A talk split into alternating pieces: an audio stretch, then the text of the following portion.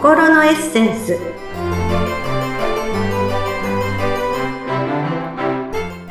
皆様こんにちは。自己開花アドバイザーの中井真理子です。今日もご一緒してくださるのはこの方です。インタビュアーの鈴木沙和子です。真理子さん今回もよろしくお願いいたします。はいよろしくお願いいたします。えー、今日はですねはい。最近ちょっとね、素敵貯金の話すごくたくさんしたなと思いまして、えー、ちょっと素敵貯金のお話からは少しあの離れますけれども、はい、あの最近私のお客様でよくあの耳にすることで、そうじゃないよっていうことをお話ししようかと思いました。はい、何でしょう。えっとですね、私はこの1年間の行事の中で、実はお誕生日が一番好きなんですね。あ、ええええ。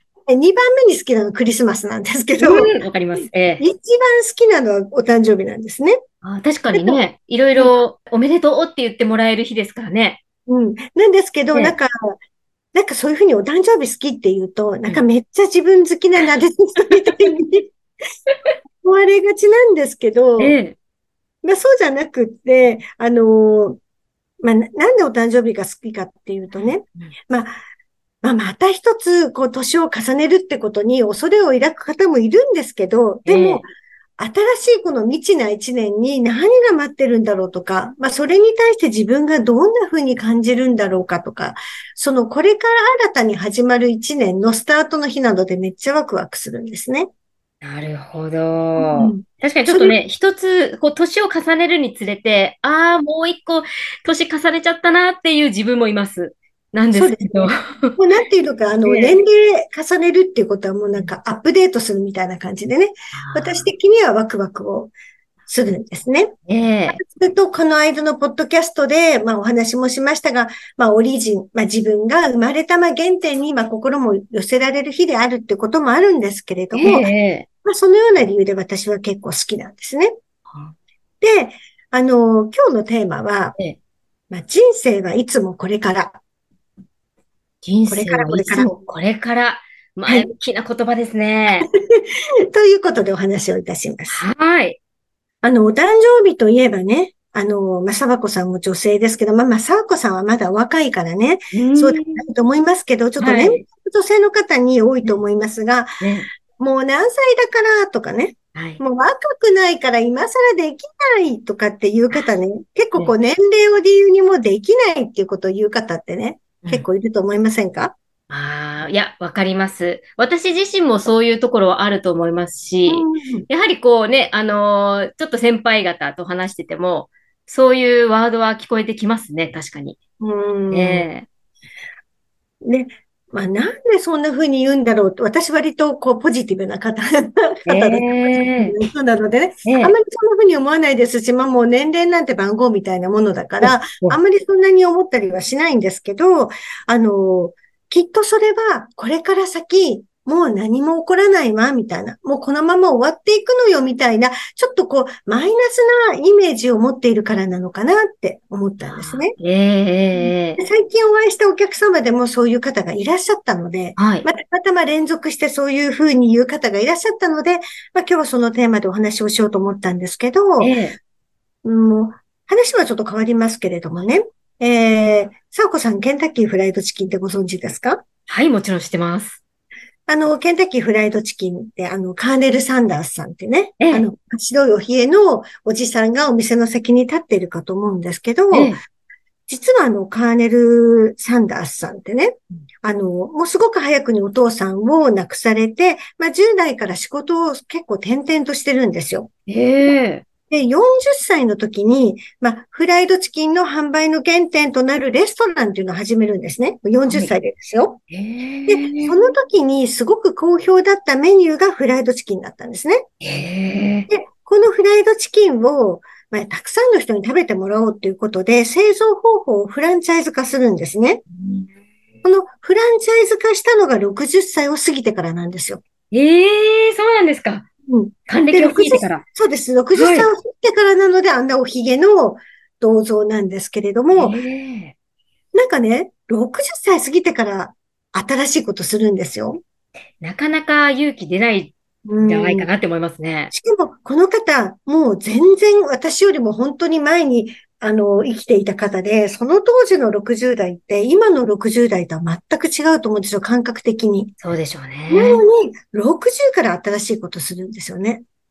やっぱりこの美味しいって言われてるフライドチキンなんとか広めたいっていう気持ちで、まあ、始めるんですけど、ええまあ、このカーネル・サンダースさんの話聞いた時に私はすごいなんかこれから先の私の未来にもまだ何待ってるかわかんないでワクワクしたんですが、二、人私が感銘を受けた方がいて、うん、今のは男性の方でしたけど、もう一人は女性の方で、まあ、昨年残念なことにね、お亡くなりになられたんですが、えっ、ー、と、日本の女性報道写真家第1号と言われている笹本恒子さん。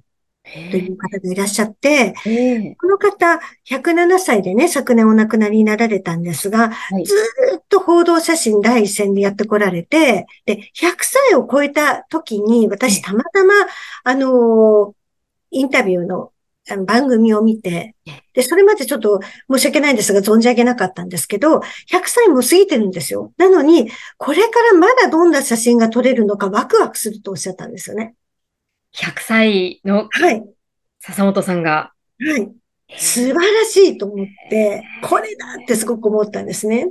で、あともう一人は、はい、あの、この方も、あの、80歳を過ぎてゲームを作った方で、若宮正子さんっていう方なんですけど、この方、あの、ずっと銀行員の方で、はい、もう、あの、定年間近になってから独学でパソコンを学ぶんですね。で、なんと、あの、年齢を超えた、あの、ある程度取られた方でも楽しめるゲームを作りたいということで、80歳過ぎてからゲームを作るんですよ。すごいですね。で、もうアップルの企画会議にも参加するぐらいな、世界最高齢のアプリ開発者って言われた人なんですよ。はあ。存じ上げませんでした。そんな方がいらっしゃるんですね。なので、そんなね、もう若干ね、50代、60代ぐらいで、もう今更なんて言ってる場合じゃないってことですよ。そうですね。むしろなんかこう、若者の気分で、こう、どんどんチャレンジしていってもいいっていう感じがしますね。もう人生100年時代ってね、今言われてるので、ねまあ、もう50代、60代ってまだ本当に折り返したペーペーみたいなもんなんですよね。なので、まあ、人生いくつになっても成功するのに年齢関連、関係ないなっていうのは、この3人の方の実績で、こう感じさせられたっていうところが私はあるんですよね。なるほど。考えるとね、人生っていつもこれからってテーマにしましたから、いつもこれからなんですよ。自分さえ、あ、これだとか、世の中にこういうものを提供したいとか、まあ私はこういうことをやりたいとか、で、思い始めたら思い立ったが吉日で、その日が、もうそのスタートなわけですよね。ええそうですね。これだけ100歳過ぎて、80歳過ぎて、頑張ってらっしゃる人がいるっていうことは、もう自分なんてこれから可能性だらけだなって思えてきますよね。そうなんですよ。そう考えたらもう、お誕生日とかね、まあ、年を取ることなんて怖いっていうよりは、え、何待ってるの？みたいな。自分もアップデートするけど、社会もアップデートしていくわけですから、ええ、どんな社会になってんの？って。一昔前なんて携帯なんてね、電話を持ち運べるあんな小さな携帯を持ち運べる。そこで全ての情報が得れることなんて考えられなかったわけじゃないですか。それが今はもう当たり前になってるって考えると、これから先何が待ってるんだろうと思ったら、そこに自分がどんな風にお役に立てるんだろうと思ったらね、え、そんなワクワクすることはないんじゃないっていう。そうですね。わあ、そう考えるとなんかどんどん未来ノートにも書き込みたいことが増えてきそうですよね。そうですよ。だからね、その未来ノートの話をまあお客様にしたときにも書けない。何もないから書けないって言うんですよ。え？それ、例えば1年後に死にますとか言われてたら、まあ、書けるっていうのわかりますよ。うん、まだまだ先があるのに、え、どうしてって思って。そうか。ということは、みんなこう思い込みで自分の可能性をこう閉じてしまっているとも言えますよね。そうですよ。えー、どこにでも変われます。なるほど。わあ、いつもこれから、まあ今日、今ここから始められるっていうことですよね。でしょだから、そう考えたら、まあ、私たち、私みたいに50代の人も、30代の人も、はたまた学生の人も、もうこれからどうにでもできると思ったら、ね、ワクワクしかないと思う、本当ですね。なんかもうもう私もすごいワクワクしてきました。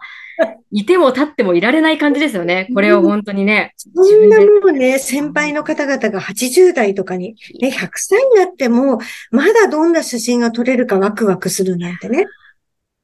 うん。おっしゃってるんですから、ね、そもう自分で制限を決めちゃいけないなと。ね遅いなんてことはないんですね、何事もね。はい。ありがとうございます。今日はとっても前向きな気持ちにさせていただきました。わあ、皆さんもぜひ人生はいつもこれから前向きに過ごしていきましょう。はい、一緒にね。はい。マリコさん、今日もありがとうございました。はい。よろしくお願いいたします。